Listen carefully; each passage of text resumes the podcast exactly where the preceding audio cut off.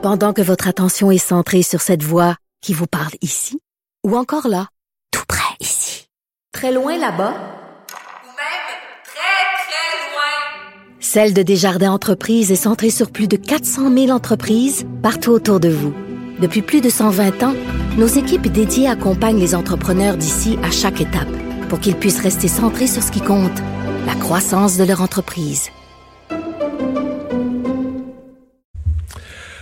Alors Alex, dans les nouvelles, mais sortons de la COVID un instant pour parler de ce décès à Laval d'une fillette, 7 ans. Euh, au départ, euh, on disait dans des circonstances euh, mystérieuses. Finalement, la police en cours de soirée hier a commencé à parler d'un meurtre. Et là, aujourd'hui, on parle d'un enfant martyrisé. Oui, absolument. Une fillette de 7 ans hier à 14h30. Les secours qui ont été appelés à intervenir dans une résidence familiale sur la rue Le Boutier à Laval. le décès de la petite qui répondait pas à ce moment-là a été constaté à l'hôpital. Là, on parle vraiment de maltraitance qui a entraîné son décès. C'est pas sans rappeler évidemment certains événements qui étaient survenus lors de la Fiat qu'on a appelée la Fiat martyr de Granby. On parle de marques de brûlures selon quelques informations qui couvriraient 80% de son corps, d'autres blessures. Non, c'est quoi des brûlures? Est-ce que c'est est-ce que c'est un, ou des accidents? Est-ce que volontairement c'est rare l'enfant martyr et qui ont mettait les, les, les, mains les mains sur le poil? Ouais, c'est fou parce que 80% du corps c'est beaucoup là même sur le, petit corps d'une fillette de 7 ans. Aujourd'hui, euh, on pratiquait une autopsie sur la petite dépouille pour faire la lumière. Je pense que c'est toujours en cours d'ailleurs. C'est toujours en cours euh, d'ailleurs selon les dernières informations. Il y a sept adultes qui vivaient dans la maison de cette rue-là qui sont interrogés à titre de témoins par le service de police de la ville de Laval. Mais le problème, la barrière en ce moment, c'est la barrière de la langue parce que c'est une famille qui parlerait le dari, qui est un dialecte persan. C'est une famille d'origine afghane. Donc, il faut demander à un interprète de venir. Ça me fascine toujours un peu parce qu'ils ont une grosse maison à Laval. Il, semble que parmi les sept personnes, il y a des propriétaires de la maison. Euh, il y en a sûrement un au moins qui parle anglais. Il doit y en avoir au moins un dans le groupe. Pour... Mais comment tu peux vivre à Laval sans parler un mot de français, un mot d'anglais? C'est une, une, question qu'il faut se poser. Puis là, reste à voir, évidemment. Là, on connaît rien du tout des circonstances pour l'instant. Mais c'est un problème qui a été soulevé d'ailleurs, qui a été entendu à la commission euh, à la commission Laurent d'ailleurs. Est-ce que parfois c'est un problème pour la DPJ, pour les services de protection de l'enfance, de rejoindre des familles qui, euh, parlent pas la langue, qui parlent pas la langue, qui, qui évidemment sont mélangées dans la culture en arrivant ici? Bref, c'est. Mais la question, la question, euh, tu fais le parallèle avec la fillette de Granby, et pour moi là où le parallèle se fait, la lumière qui s'allume, c'est dans les deux cas. Puis là, dans le cas de Laval, on a très très peu d'informations, mais dans les deux cas, euh, il y a une voisine là, qui dit cet enfant-là n'allait plus à l'école. Depuis quelques mois. En fait, depuis le depuis l'arrêt pour le, le, confinement, la petite fille était, semble-t-il, pas retournée à l'école. on vérifiera ces faits-là, mais à ma connaissance, l'école au Québec, c'est obligatoire. Encore plus à 7 ans, l'école est obligatoire. C'est une sonnette d'alarme qui devrait peut-être être tirée plus tôt, là, importante de plus en plus. Vas pas à l'école, mais en vertu, c'est quoi? Bon, si normalement, si un enfant va pas à l'école, on devrait vérifier immédiatement. Bon, est-ce qu'il y a un enseignement à la maison? Selon les nouvelles règles, l'enseignement à domicile dorénavant doit être extrêmement bien encadré. Les parents doivent avoir le matériel, doivent s'engager auprès de la commission scolaire ou du centre de services scolaires. Donc, il y a, y a une procédure. Mais si l'enfant est pas en enseignement n'est pas inscrit à cet enseignement à la maison en bonne et due forme, mais il faut qu'il soit à l'école. Au moment qu'il y a un billet de médecin. Alors, comment on perd la trace de l'enfant? Comment on réalise pas qu'un enfant qui était à l'école n'y est plus, qu'on vérifie pas? Il y a un bout qui me manque, là. Oui, c'est certain, puis ça, doit devenir vraiment là une, sonnette d'alarme, les enfants qui, cessent d'aller à l'école et dont on n'a plus de nouvelles, parce qu'on voit qu'il peut y avoir des circonstances tragiques là, qui entourent euh, euh, ce genre de signes-là. Le député libéral, donc Pierre Arcan, qui a perdu euh, ses deux responsabilités à l'intérieur du caucus libéral. Oui, il était porte-parole de la métropole et des transports au sein donc du cabinet fantôme du Parti libéral. Mais là, c'est terminé, ces responsabilités-là. Il les a perdues. Ça a été Mais c'était quand même lui qui était le, quand même lui qui était le chef par intérim jusqu'à oui, jusqu'à il y a neuf mois. récemment. Oui, jusqu'à temps que Dominique Anglade soit confirmé. C'est une figure encore plus importante. C'est pas un député d'arrière-ban qu'on a peu vu euh, depuis le début de la pandémie. Là. Dès le printemps, c'était lui qui était là avec les, le reste des chefs d'opposition.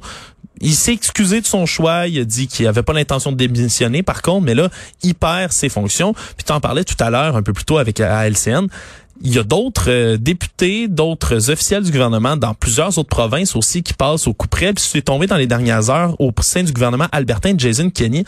C'est carrément des démissions. La ministre des Affaires municipales, Tracy Allard, qui est allée à Hawaï en vacances pendant le temps des fêtes. le ministre des Finances de l'Ontario aussi, même chose. Également, puis toujours euh, en Alberta, c'est le chef de cabinet aussi de Jason Kenney qui, lui, Jamie Huckabee, est allé au Royaume-Uni et là, c'est une, drôle d'histoire parce que c'est interdit depuis quelque temps en raison de la nouvelle variante de coronavirus qui sévit, on le sait, au Royaume-Uni. C'est interdit les voyages les là, mais il est passé par les États-Unis pour se rendre jusqu'au Royaume-Uni, semble-t-il. Donc c'est encore, euh, ouais, quand même, ça, c'est, ça, ça va plus loin, disons-le. Mais euh, dans le cas de Pierre Arcan, je sais pas ce que ça va donner mais il faut pas exclure que ça mène à un retrait pur et simple de la vie politique. je dis pas demain matin, il a dit qu'il démissionnera pas. Sauf que euh, c'est un type qui est indépendant de fortune.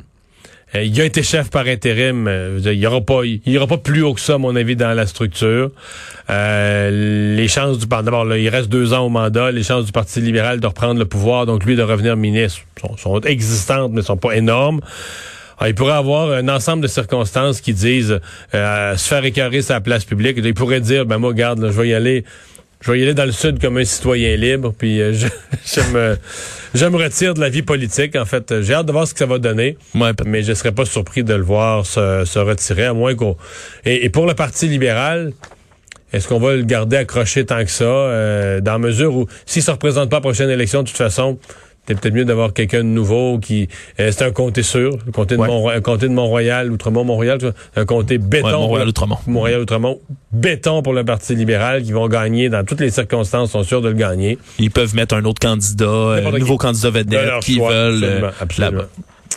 Euh, et euh, finalement, bon, les, chiffres ici et en Ontario, euh, les chiffres du jour, on est surtout le nombre d'hospitalisations depuis quelques jours qui frappe au Québec. Oui, aujourd'hui, on a 2546 nouveaux cas de rapportés ici au Québec, 69 nouvelles hospitalisations. Donc, c'est des chiffres qui continuent à augmenter, 32 nouveaux décès. Et sur ces hospitalisations-là, il y a 19 autres hospitalisations qui viennent s'ajouter aux soins intensifs. Donc, c'est le chiffre qui est inquiétant. Puis quand on regarde, le Mario, la grille par région du bilan des cas. C'est vraiment le Montréal qui est en pôle position, si je peux le dire comme ça, avec 1128 nouveaux cas, donc près de la moitié euh, de ces nouveaux cas rapportés. Mais on n'est pas tout seul, hein, parce qu'en Ontario, 3270 nouveaux cas qui s'ajoutent. La troisième fois en cinq jours que la barre des 3000 est dépassée. Donc, c'est certain qu'en Ontario, la situation commence à être vraiment inquiétante, surtout que dans les 24 dernières heures, il y a 11 de ces nouvelles éclosions-là qui sont répertoriées dans les établissements de soins de longue durée, donc les CHSLD ontariens. Euh, il y a le tiers des 626 foyers qui font face à une éclosion en ce moment en Ontario. Donc, ça en fait du monde et on sait, c'est surtout ça qui inquiète le nombre de nouveaux cas, oui, c'est inquiétant, les hospitalisations encore plus, mais quand ça touche les milieux de soins de vie de longue durée, c'est inévitable, ça va mener à des hospitalisations, voire à des décès. Et en Ontario aussi, donc on a un bilan qui est assez lourd là-bas. Hein? Oui, exactement. C'est 29 décès aujourd'hui, donc en Ontario. Euh, comme je le disais, mais c'est surtout en ce moment le nombre de tests de dépistage qui fait peur parce que on veut atteindre le 50 000 tests par, jour. Au Québec, on roule à 30, 35. On a fait quand même proportionnellement à la population. Ça, ça, va bien ici, mais on n'atteint pas le 40 000 en ce moment en Ontario. Alors, euh, il y a du chemin à faire dans ce côté-là. Il faut dire qu'un peu partout, euh, j'ai hâte de voir ben, les, nombres de tests, des laboratoires, etc. On était quand même dans le temps des fêtes aussi. Là. Ça reste que c'est dans le grand secteur des laboratoires, on est dans le grand secteur de la santé. Et les euh, les gens dans ce domaine-là euh, bon, ont eu des vacances, ont eu des arrêts, ont eu des pauses. Donc probablement que le, Peut-être que d'ailleurs, on va voir le nombre de cas augmenter, ne serait-ce qu'avec le fait que les cliniques de dépistage et les laboratoires et tout ça vont recommencer à 100